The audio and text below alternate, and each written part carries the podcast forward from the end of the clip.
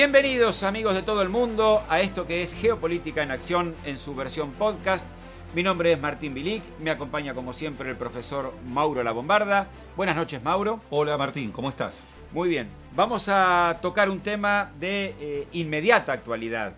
El ataque a Israel por parte de Hamas, noticia de la cual estamos recibiendo minuto a minuto información. Esto ha sucedido hace muy pocos días y evidentemente es el tema que se impone por las múltiples derivaciones, las implicancias y los estados que aún no han tomado parte en esta contienda y que seguramente van a terminar siendo involucrados. Así es, Martín. Es un tema candente, eh, como vos decís, eh, está en pleno desarrollo, pero ya hay algunos elementos con los cuales podemos hacer un análisis. De todos modos, yo te propongo, si a vos te parece bien, empezar haciendo eh, una pequeña explicación de cuál es la región donde esto está ocurriendo, quiénes son los protagonistas de esa región y después sí centrarnos en el ataque y eventualmente en un análisis geopolítico.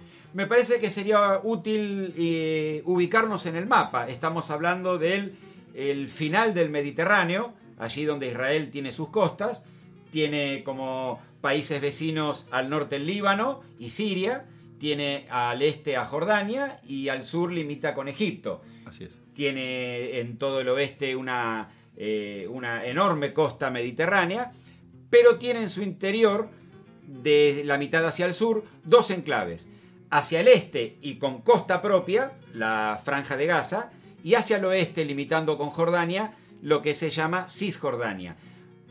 En su punto extremo eh, noreste tiene los altos del Golán, una zona regularmente eh, controlada.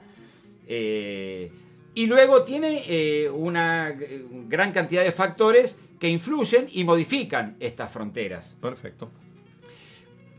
Un factor importante es la diversidad de grupos que operan en Palestina o desde afuera de Israel y que evidentemente eh, son los que generan desde décadas atrás situaciones violentas, estados de guerra, atentados, eh, actos terroristas. Financiamiento. Financiamiento y donde eh, sucesivamente se han involucrado hasta las principales potencias mundiales. De manera que me parece oportuno detallar rápida pero puntualmente cuáles son los, los grupos implicados eh, en esta actual situación.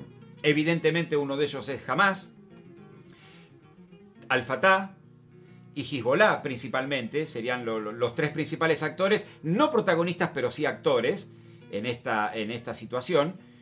Claro, son eh, tres grupos palestinos. Tres grupos palestinos eh, con diferente protagonismo. Sí, señor.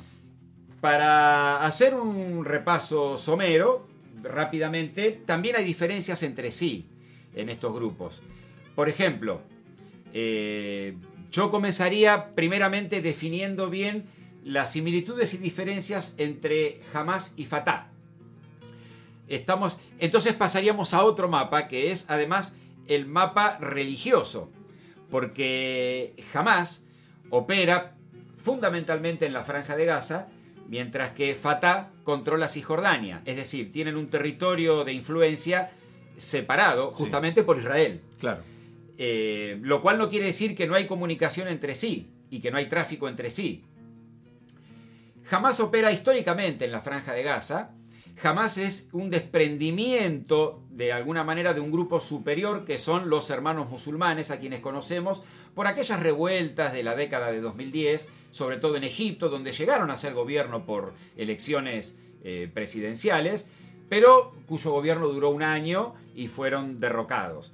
Este grupo es internacionalista, eh, tiene presencia en muchos países, los hermanos musulmanes, jamás es un desprendimiento de este grupo, pero con una visión eh, absolutamente fundamentalista del Islam. El, deseo máximo de Hamas es establecer eh, un territorio dominado por el Islam, una especie de Estado islámico sin confundirnos con el ISIS o el Daesh.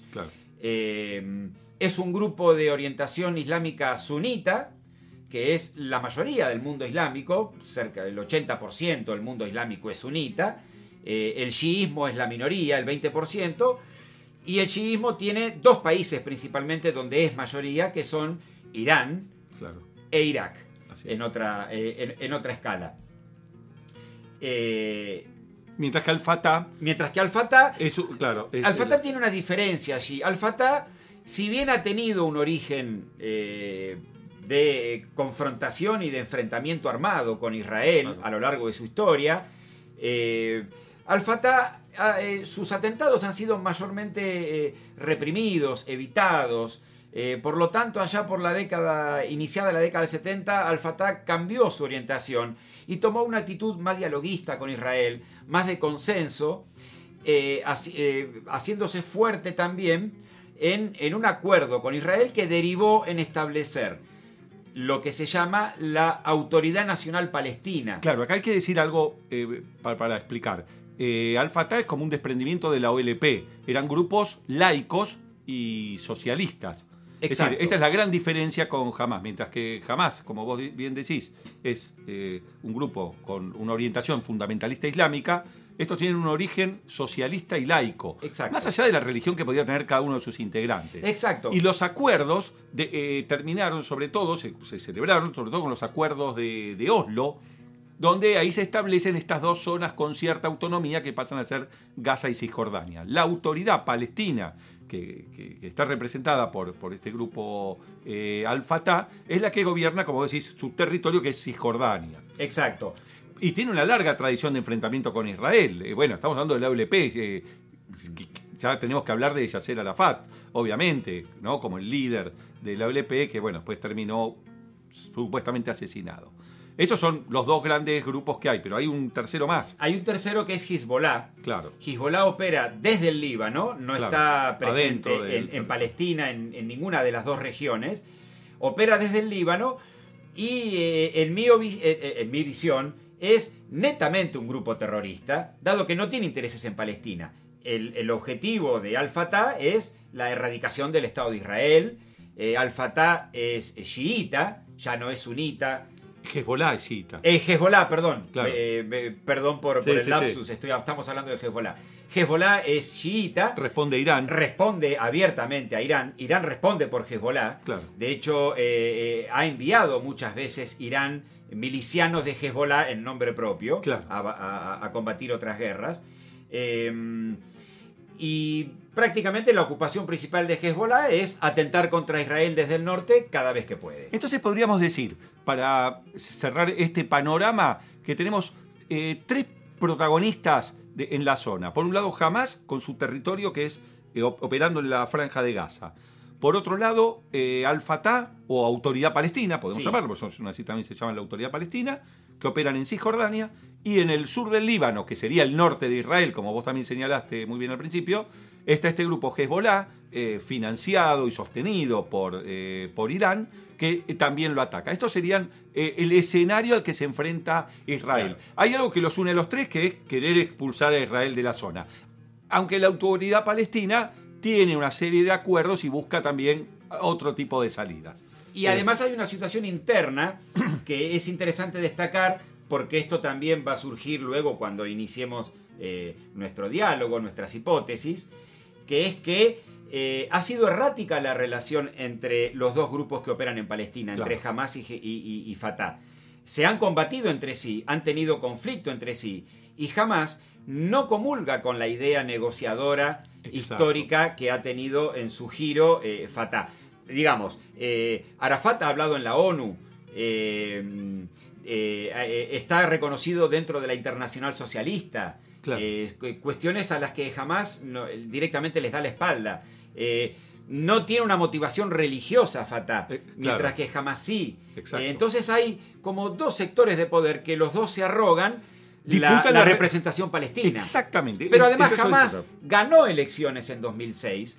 eh, tendría el control de la Autoridad Nacional Palestina. Podría tenerlo si eh, la autoridad palestina llamaría nuevamente a elecciones. Pero justamente por lo que vos decís, que eh, jamás ganó la última elección que hubo en el 2006 es que la Autoridad Nacional Palestina, representada por el presidente Abbas, Abbas, Mahmoud Abbas. Mahmoud Abbas, es que no llama más a elecciones, porque sabe que el pueblo palestino quizás se está inclinando más hacia Hamas porque le gusta este perfil combativo y pues no nos engañemos. eh, si bien el, el movimiento palestino de resistencia empezó siendo socialista y laico, como dijimos, todo el mundo musulmán de Medio Oriente se está volcando hacia el fundamentalismo islámico. Los jóvenes se vuelcan hacia eso. Es decir, eh, podría preverse que si hoy en día hubiera elecciones en Cisjordania, es altamente probable que jamás gane esas elecciones. Hay una cuestión no menor. Fatah reconoce al Estado de Israel, Claro, siendo que evidentemente jamás no. O sea que esta cuestión interna no es menor. nos podría explicar, o podría ser una de las explicaciones de la pregunta que yo voy a hacerle a usted ahora. Sí, señor. ¿A qué juega jamás? Perfecto. Y antes de que usted me responda, la puedo ir pensando, deme un minuto más para eh, detallarle en un minuto nada más en qué consistió el ataque a Ah, Israel. sí, sí, sí, sí. Porque este es un tema fundamental. Es desde hace mucho tiempo, creo que desde Yom Kippur, corríjame usted si me equivoco, que Israel no es invadido en su territorio. Es así. Esto sucedió el sábado 7 de octubre a las 6 y media de la mañana, sin ninguna alerta del Estado de Israel. Eh, empezaron a sobrevolar cohetes, el espacio aéreo israelí. Israel tiene un mecanismo de defensa que es la cúpula de hierro, llamada así, de Iron Dome, donde inmediatamente se disparan cohetes que neutralizan Los los que están viniendo en contra. Frente a esto hubo un avance de bulldozers y topadoras desde Palestina que rompieron y destruyeron muros y cercos, creando no menos de 15, 20 focos de acceso al, al- territorio israelí. Cerca de mil milicianos invadieron Israel, coparon numerosas aldeas, al menos dos ciudades de mediano porte, y prácticamente fue una masacre civil. Se calcula que hay más de 800 muertos eh, israelíes, 2.000 heridos, más de 100 desaparecidos, 130 rehenes al menos, eh, cifras que obviamente se van a ir renovando y actualizando eh, con el transcurso del tiempo, y es esta la mayor masacre de judíos en un día desde el holocausto. Esto no había sucedido ni en las guerras entre estados que tuvo Israel a lo largo de su historia. Eh, varios datos llamativos de la operación del Hamas. Primero, esto lleva una planificación de eh, muchísimo tiempo para hacer esta coordinación. Hubo un disimulo de Hamas hacia Israel durante la preparación de esta operación. ¿Por qué? Porque la relación entre eh, Israel y Hamas es fluida. Hay apoyos, hay subvenciones, hay permisos para que palestinos puedan ingresar a Israel a trabajar. Eh, hay subsidios que da Israel a, Palestina vía Hamas. Eh, ha habido una, una gran velocidad en la operación. En 3-4 minutos desde Palestina, desde Gaza, se cruza la frontera. Utilizaron parapentes. Utilizaron parapentes. Fue una operación Eh, combinada lanchas. por tierra, mar y aire. Ha habido lanchas, ha habido eh, parapentes con dos tripulantes, un piloto y un armado. O sea, parapentes artillados sería un poco el, el eufemismo de esto. Hubo dos instancias de destrucción.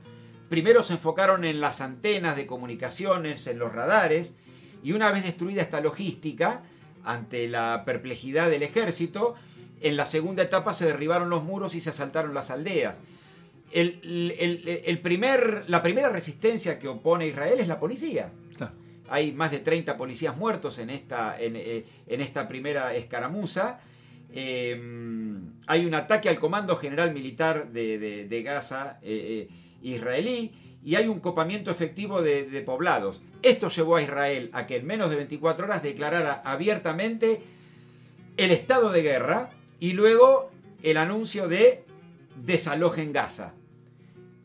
A la Como población civil. claro. desalojen Gaza y como tercera medida una llamada a reservistas que creo yo es la más grande en la historia de Israel. Se habla de por lo menos un millón de reservistas e incluso están enviando aviones a buscar israelíes a Europa para venir a, a prestar servicio. Este es el ataque. Esto sucedió en horas. Sí. Eh, el planteo de Israel evidentemente es, primero, debo limpiar mi territorio. Debo sacar a, toda fuerza terrorista de mi territorio. Ahora bien, entramos aquí, profesor, en el terreno de las especulaciones y del debate abierto. ¿Y qué sigue después?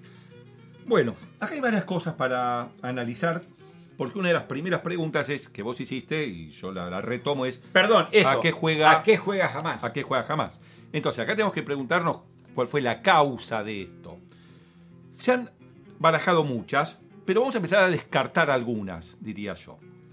Se ha hablado de una intrusión de judíos ortodoxos en, el, en la mezquita de Al-Aqsa en Jerusalén, un sitio sagrado para los musulmanes, donde también los judíos van a rezar, los musulmanes se oponen, pero esto ocurrió 48 horas antes del ataque, con lo cual lo descartamos, si bien puede tener mucha gravedad para los musulmanes, lo descartamos porque esto no, no se planificó en 48 horas. En todo caso habrá actuado como detonante. Puede ser. como excusa de detonante. Como excusa, claro, exacto.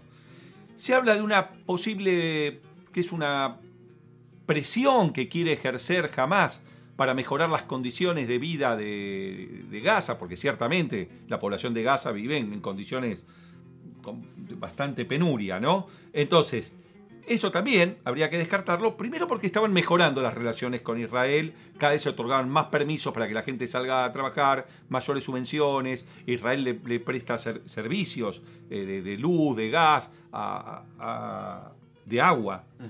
A, Gaza. a, la franja de Gaza. Y esto lo único que hace es retroceder, eh, por supuesto, la primera medida que tomó Israel es cortar la luz, el agua, todo. Entonces, parecería que esa no es eh, la, la visión. Se ha hablado también de Irán. ¿eh? Como que quizás está Irán detrás de esto.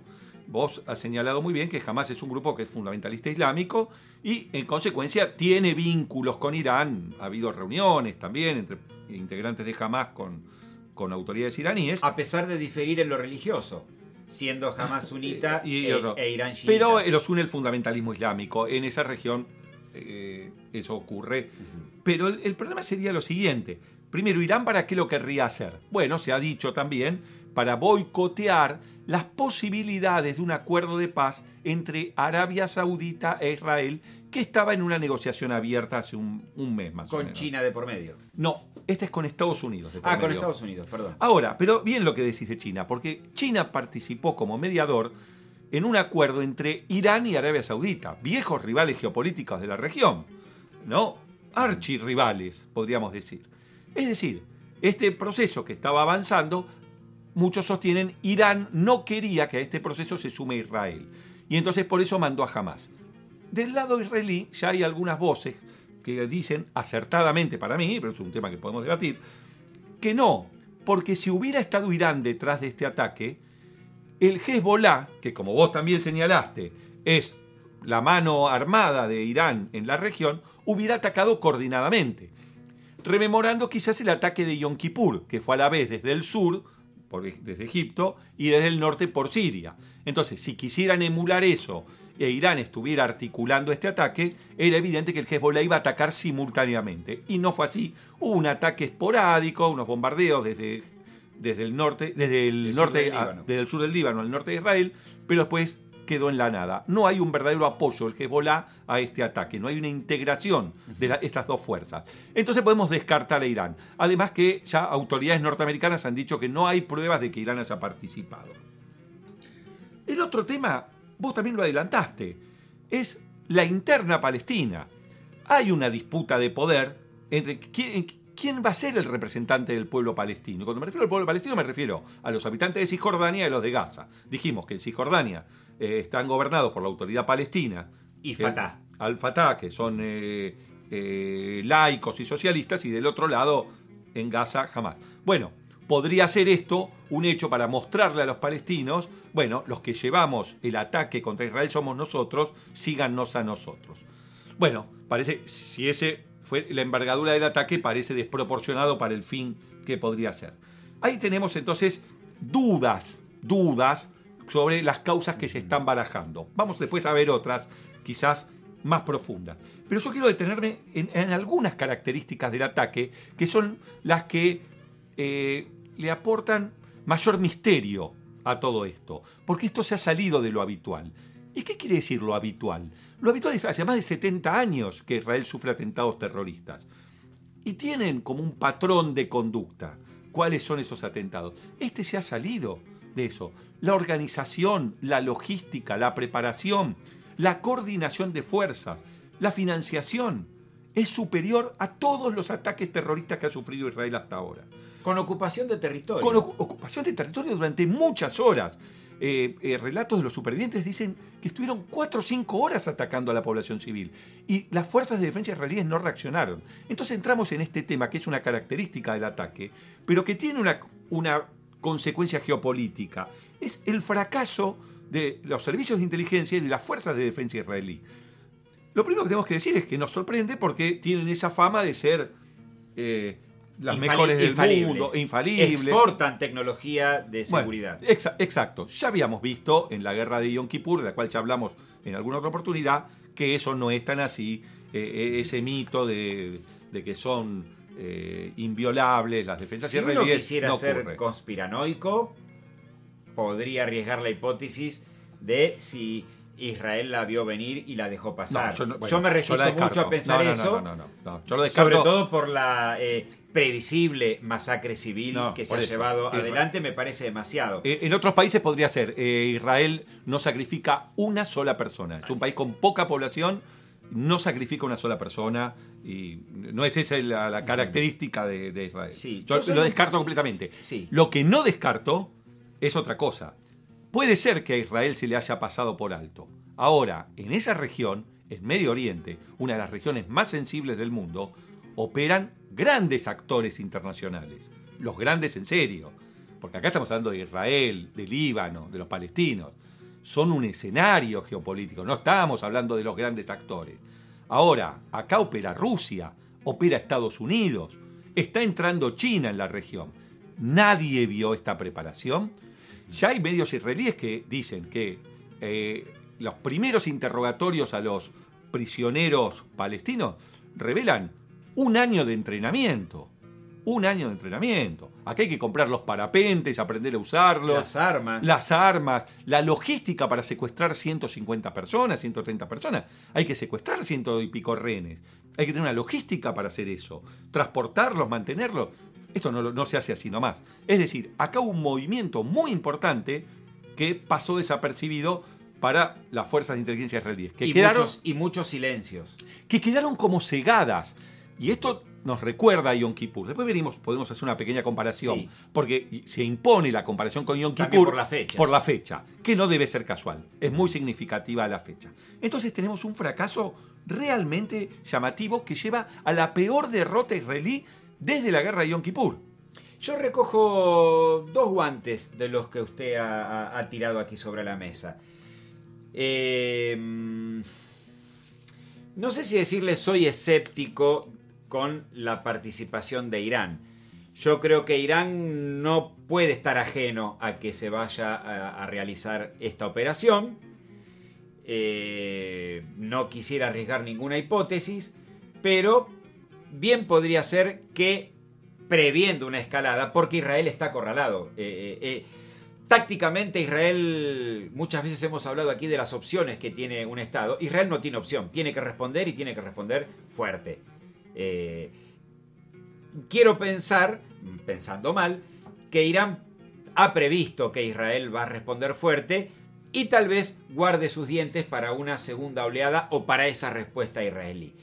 Habría que seguir con atención qué sucede en el norte del Líbano por ahora. Sí, yo, la otra, pero una cosita te digo. Sí. Puede ser que Irán haya estado enterado de lo que pasaba. Eso no lo descarto. Que a lo mejor si se haya Irán enterado. estuvo enterado, está preparado. Pero no quiere decir esto que lo haya que haya sido una operación iraní financiada por Irán. Exacto, bueno. Puede ser que esté enterado. Si está enterado, como un, también, un preparativo. Como también creo que están enterados los grandes actores internacionales. La otra cuestión volviendo a la pregunta inicial, ¿a qué jugó jamás? Yo creo, por lo menos hasta, hasta nuevos datos, que es muy verosímil la posibilidad de que sea un mensaje interno a, todos, a, estos grupos, sobre todo a Fatah, su rival. Hace 10 años que está habiendo conversaciones para acercar posiciones entre Hamas y Fatah. Y están avanzando. El año pasado acuerdos eh, políticos eh, que se iniciaron en 2011, finalmente en 2022 pusieron el gancho ambas facciones para eh, llegar a una paz y a una coordinación entre ambos grupos.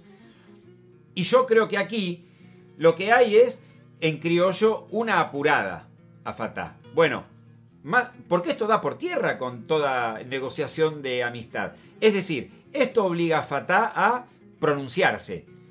O estás con nosotros o estás con Israel. Y de estar con Israel, pagarás el costo frente al pueblo musulmán de que como grupo eh, pro liberación de Palestina te has puesto del lado de Israel. Ya Abbas, eh, Abbas, Mahmoud Abbas ya salió a defender a Palestina y buscó ya el apoyo de la Liga Árabe y ya está, ya tomó partido. Entonces se articularía un brazo político porque eh, no, si Fatah estuvo afuera de esta operación, ya es tarde para, eh, eh, para aplicar la fuerza. Yo creo que hasta ahora estamos viendo, y, no está mal, estamos viendo el escenario y estamos haciendo análisis sobre escenario. Y nos decimos, bueno, ¿qué, movió qué pasó con Israel, que no lo vio? ¿Qué pasó con Hamas? ¿Qué pasó con Al-Fatah? Y estamos todavía eludiendo el, el análisis geopolítico donde priman los intereses de los grandes actores. Vamos a los grandes. Vamos a eso. Yo arrancaría con una frase de Golda Meir, que ella la dijo justamente cuando terminó la guerra de Yom Kippur, que ustedes recordarán que hemos hablado, una guerra en donde quizás hubo una mano norteamericana detrás del ataque árabe para forzar a Israel a negociar lo que después terminó siendo los acuerdos de Camp David, que es la devolución del Sinaí. Porque Estados Unidos tenía un interés en la región.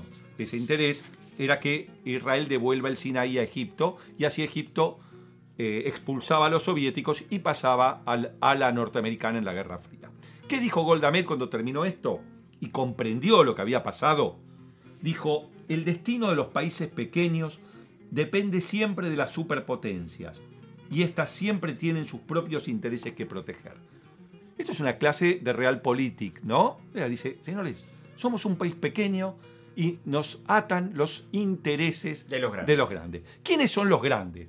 Hay tres grandes en el mundo, ya lo hemos dicho hasta el cansancio, Estados Unidos, China y Rusia. ¿Cómo juegan en Medio Oriente? Pues bien, Medio Oriente es una zona donde tradicionalmente hay una influencia norteamericana y hubo una influencia rusa hasta que terminó la Guerra Fría. Sin embargo, en la guerra de civil de Siria reaparecieron los rusos coordinados con los norteamericanos, es decir, en acuerdo con los norteamericanos, y también empezaron a tener intereses en Medio Oriente, cercanos a Israel. Tenían enemigos en común en la zona. Muy bien. El nuevo protagonista del escenario global es China, que también puso un pie en marzo de este año 2023 y debuta en Medio Oriente siendo el mediador de un acuerdo entre Arabia Saudita y eh, Irán, que como dijimos son archirrivales. Es decir, el proyecto chino en Medio Oriente ya vemos que apunta hacia la paz de los eh, protagonistas y sobre todo de los grandes rivales geopolíticos. ¿Por qué China busca la paz? ¿Porque es bueno? No. El proyecto de expansión china, que nos hemos hablado también, la nueva ruta de la seda, requiere estabilidad política. La expansión de China, que es una potencia económica, requiere estabilidad política. Y la estabilidad política impone la necesidad de paz. Entonces, China debuta en su influencia en Medio Oriente buscando la paz. Fíjense que después de este acuerdo entre Irán y Arabia Saudita, Arabia Saudita sale a, buscar un acuerdo con Israel, donde ya no interviene China, sino Estados Unidos. ¿Y por qué sale Arabia Saudita a buscar un acuerdo con Israel? Primero porque ya Donald Trump había buscado los acuerdos de Abraham, pero Donald Trump tenía una característica, buscaba que Israel se alíe con el mundo árabe en proyectos en común, pero buscaba aislar a Irán. Era enemigo de Irán Donald Trump. Pero ahora viene Biden con una postura completamente contraria, y Biden busca acercarse a Irán y disputar con los árabes. Irán que no es árabe sino persa. Es persa, además. Y como dijiste, musulmán y chiita. Ahora bien, China supera esas divisiones y dice, yo englobo a todos, busquemos la paz. Y busca la paz también con Israel y busca también la paz con Palestina. Es decir, China viene con sus millones de dólares con megaproyectos de infraestructura y por supuesto de suministro de petróleo, que es lo que más necesita, a buscar la paz entre chiitas y sunitas y entre palestinos e israelíes. Entonces, acá Martín creo que llegamos a una primera conclusión. China está buscando la paz en la región y hay alguien que no quiere la paz en la región. Y vos fíjate que la posibilidad de un acuerdo entre Arabia Saudita e Israel, que estaba muy cercano hasta hace unos días, ahora desaparecido, por supuesto, la obstaculizaba Estados Unidos, imponiéndole a Israel eh, que solucione primero el tema palestino. A lo que el príncipe heredero de Arabia Saudita, eh, Mohammed bin Salman, dijo, no me interesa a mí los palestinos, a mí me interesan mis problemas. Quiero enriquecer uranio, quiero un acuerdo de defensa con Estados Unidos y yo arreglo con Israel. Es decir, Estados Unidos estaba obstaculizando ese acuerdo por el tema palestino y ahora aparece este tema, este ataque de Hamas, que echa por tierra todo proyecto de paz en Medio Oriente. Porque ahora se termina el acuerdo de Irán con Arabia Saudita y se termina cualquier posibilidad de acuerdo entre Arabia Saudita e Israel y de Israel con los palestinos. Todo se cayó con un solo ataque. Y entonces tenemos que preguntarnos, ¿quién gana en el conflicto? ¿Quién busca la desestabilización? Y entonces Vos hablaste muy bien también, o sea, no, estamos debatiendo, lamentablemente estamos del mismo lado, pero vos dijiste que ahora Israel tiene muy pocas opciones. Yo diría que tiene dos opciones. O responder con una magnitud proporcional al ataque que ha sufrido, porque no nos engañemos, este ataque no puso en riesgo la integridad de Israel. Este ataque es la mayor humillación que sufrió Israel. Es una afrenta. Es una afrenta. Le han secuestrado y violado mujeres, le han matado niños, le han exhibido los cadáveres, le tienen los renes. No afecta el poder de Israel. Eh, no han matado el ejército, eh, eh, gran parte del ejército. De hecho, la invasión ha retrocedido. Exacto, pero es una gran humillación. A mí entonces esto me hace acordar más al, al ataque del 11 de septiembre sobre las Torres Gemelas, que no destruyó el poder norteamericano, pero que sí le infligió eh, una gran humillación. Un gigante dormido. Exacto, exacto. La crueldad eh, exhibida por eh, los terroristas de Hamas demuestra que es solo una provocación. Entonces, vamos a la opción de Israel. Uno, contestar como se merecen, que sería una escalada enorme y que podría involucrar a terceros países y salir del territorio israelí. Por ejemplo, atacar Líbano, atacar a fuerzas iraníes en Siria y por qué no atacar al, propio Irán. al propio Irán. Y ahí estaríamos en una guerra ya como pocas veces se ha visto en Medio Oriente. Podría ser. La otra es limitarse, porque si lo están provocando, todos sabemos que si a uno lo provocan, están esperando que pise el palito y que, haga ese ataque. ¿Qué va a hacer? Eh, ¿Qué va a hacer Israel? Claro, y yo te pregunto entonces lo, último, te digo, Pregúnteme. vamos ahí. ¿Y qué actitud tomó Estados Unidos? movió su flota al Mediterráneo. Es decir, cuando Israel está pensando, ¿voy a una guerra total o, limito mi respuesta a los, únicamente a los responsables? Estados Unidos puso la flota. Sí, la pone yo creo a modo de respaldo, eventualmente asistencia logística. Eh, eh, dudo que hoy por hoy Estados Unidos mueva sus cañones ahí eh, en una guerra que no es suya. Digo, hay formas de influir como lo ha hecho históricamente Estados Unidos en este escenario, incluso jugando una vez más una posible connivencia con Rusia y decir, entre los dos, mantengamos este conflicto acotado a esta frontera. Mira, dijiste un, tema clave. Nunca Estados Unidos puso un soldado a defender a Israel. Los soldados americanos han defendido a Francia, a Gran Bretaña, a Alemania, a Bélgica, a Holanda, a Vietnam, a Corea, Afganistán, Irak, han defendido a todos los países que ellos dijeron que estaban defendiendo. Nunca un soldado americano murió defendiendo a Israel. Coincido con vos, no creo que la flota esté para defender a Israel, pero sí para escalar el conflicto. Sí creo que está para escalar el conflicto, dándole a Israel un respaldo de disuasión para los demás, decir, bueno, si Israel necesita algo, Estados Unidos se lo da. Hay también una pregunta. Hoy por hoy, ¿necesita Israel desde lo militar la asistencia estadounidense o puede desempeñarse sola? Hay un tema, sí la necesita, sí la necesita para muchas cosas. Por supuesto, fabrica sus propias armas, tiene un gran ejército y tiene, como todos sabemos, eh, armamento nuclear, que Es otra instancia igualmente. Es una instancia Es que, es otra instancia. que no estando en juego la integridad territorial no la puede, no la puede usar. No esto es fue una, una humillación. Esto es una humillación. No es un, no está en riesgo la integridad de Israel. Pero sí necesita las armas norteamericanas. Sí las necesita. Si no fuera contundente la respuesta de Israel, es decir, el Líbano tiene, a mi juicio, todos los boletos para ligarse a una represalia. Eh, Hezbollah está ahí, Hezbollah es enemigo, eh, está en el sur del Líbano. No es la primera vez que Israel eh, tiene conflicto armado con. Pero Hezbollah no lo atacó. libanés. Pero no es el que lo atacó. Tiró unos cohetitos, pero no es el que hizo Vamos a ver cómo evoluciona incluso la inteligencia israelí, que hoy debe estar mucho más aceitada de lo que estaba hace 10, 12 días. Vamos a ver cómo trabaja ese aspecto también. Pero digo, eh, eh, tomar represalias con Siria, de acuerdo a lo que vos decías, ¿eh? Implica también involucrar directamente a, a- Rusia, a Turquía, países que, tiene, que, que hoy Inter- sostienen a Bashar al-Assad en Claro. Siria. Entonces, está jugando, está yendo vos a buscar a los grandes cuando tenés la flota estadounidense en tu costa. Y entonces yo te hago una pregunta.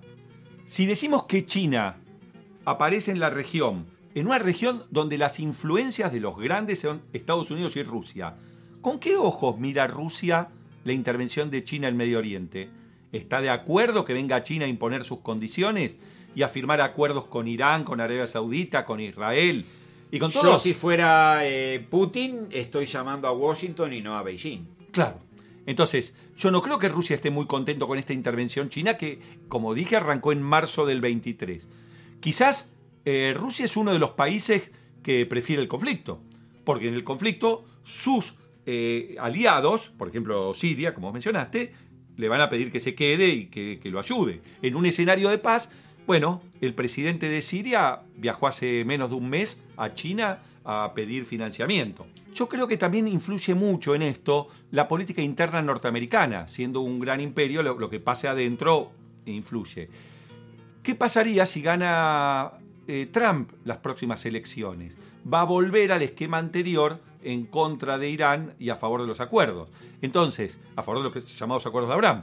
Entonces quizás Israel puede decir, hablando de las opciones que tiene Israel, hago una- un ataque limitado, no escalo mucho el conflicto y espero a ver qué pasa en Estados Unidos, porque si viene Trump, me viene un viento a favor mío. En cambio, Biden me parece que me está obligando a escalar el conflicto. ¿Eh? Podría ser entonces que quizás una especulación de Israel sea ataque limitado, no lo escaló mucho y espero a ver quién gana las, las próximas elecciones en, en Estados Unidos. No nos olvidemos de un tema, que hay otro actor secundario, pero que a Israel sí le influye, es Europa. Si Europa ya dijo que no va a cortar el suministro de dinero a la autoridad palestina. ¿Qué pasa si Israel empieza un ataque feroz contra Gaza, matando civiles, destruyendo infraestructura? ¿Cuánto tiempo los europeos van a estar a favor de ¿Y ello? con qué? ¿Con qué pueden financiar eso además? Y otra cosita, sí, y otro tema más. ¿Cómo van a reaccionar los musulmanes en Europa? Que, que los europeos tienen millones de musulmanes. Si los europeos apoyan a Israel. ¿Y qué va a pasar con el precio del petróleo? Nuevo elemento que perjudica a Europa y favorece a Rusia y a Estados Unidos. Creo que este es un, un escenario eh, que a lo mejor después tendríamos que volver a verlo porque los hechos, como vos dijiste al principio, están sucediendo. Pero creo que acá vimos el aspecto local, el regional, y el ataque. Y vimos también los verdaderos actores que juegan quién busca la paz y quién busca el conflicto. De acuerdo a esto que usted manifiesta, en los sucesivos días, no solo yo prestaría atención a los hechos que se seguirán desarrollando, sino a lo que venga de estas tres capitales. Lo que venga de Washington, lo que venga de Moscú y lo que venga de, de Beijing Sí. relacionado con este Sí, tema. yo diría que China me parece que esto lo ha dejado afuera. Creo que ahora eh, los que empiezan a jugar fuerte y retoman la influencia son eh, Rusia y Estados Unidos. Eh, así que esto creo es lo que podemos decir hasta ahora. Hasta ahora. Probablemente hagamos un nuevo capítulo Sí, más adelante cuando el escenario cambie. Sí, señor. Lo nuestro aquí no es tanto eh, hacer racontos, sino arriesgar hipótesis y jugar con, la- con las posibilidades. Para quienes estén interesados, algo que no hemos hecho hoy, en descubrir los orígenes de cómo se conformó este mapa, los orígenes del Estado de Israel y de los asentamientos palestinos, eh, les podemos aconsejar que busquen alguno de nuestros podcasts anteriores. Eh, relativos a la fundación del Estado de Israel. Eh, lo hemos hecho hace muy poco, así que es uno de los inmediatos anteriores. Y desde ya, por supuesto, esto daría para mucho y nos hemos excedido unos minutos, pero bueno. La causa lo justifica. La causa lo justifica y como dijimos recién, seguramente tendremos que volver sobre el tema. Ojalá que sea eh, con la mayor política posible y con el mínimo derramamiento de sangre eh, esperable. Sí, señor. Ha sido un gran placer conversar con usted, profesor, como en cada emisión, y a todos nuestros amigos los invitamos a seguir acompañándonos en esto que es Geopolítica en Acción en su versión podcast. Buenas noches.